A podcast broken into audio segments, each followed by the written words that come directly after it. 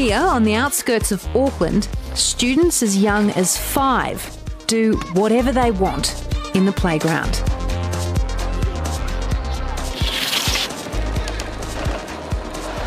They roam around with no shoes, but plenty of homemade weapons. They climb as high as they can, and often higher. Not in secret, but blatantly, proudly. These kids don't care who sees. And there's basically no rules. Yeah, there's no rules. Basically.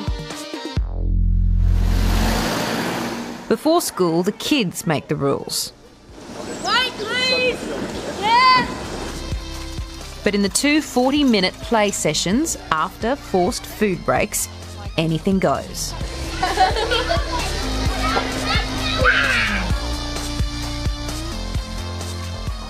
Are you scared? I'd be scared. You would be scared because you might be too heavy. Oh, thanks.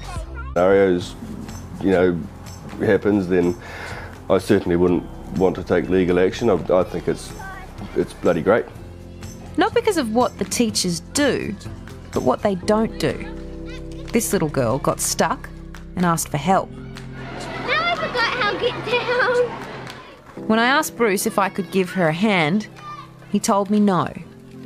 You get up, you get down. She did. Then she climbed straight back up.